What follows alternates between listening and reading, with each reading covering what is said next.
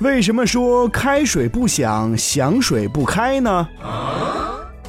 通常在水沸腾之前，水壶中会发出一种嘶嘶的声音，而且会逐渐增强。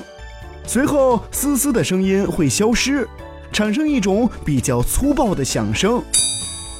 然而，当水真正开了的时候，水壶中的声音就变得柔和的多了。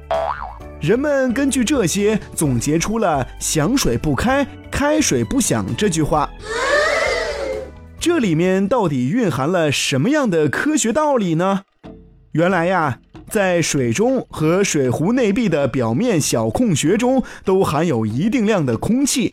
当水被加热时，水中的空气就会被排出来。这种情况在壶底和水边最为明显。这个时候会出现许多小气泡，气泡的活动会发出声音。汇合起来就变成了嘶嘶的声音啦。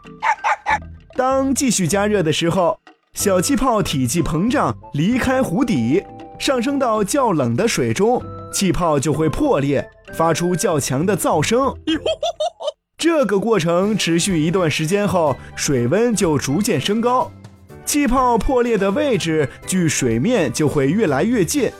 当水完全烧开时，气泡到达水面才破裂，因此就只能够听到轻柔的溅水声音啦，所以声音就会越来越小，这就是开水不响，响水不开的道理啦。哦。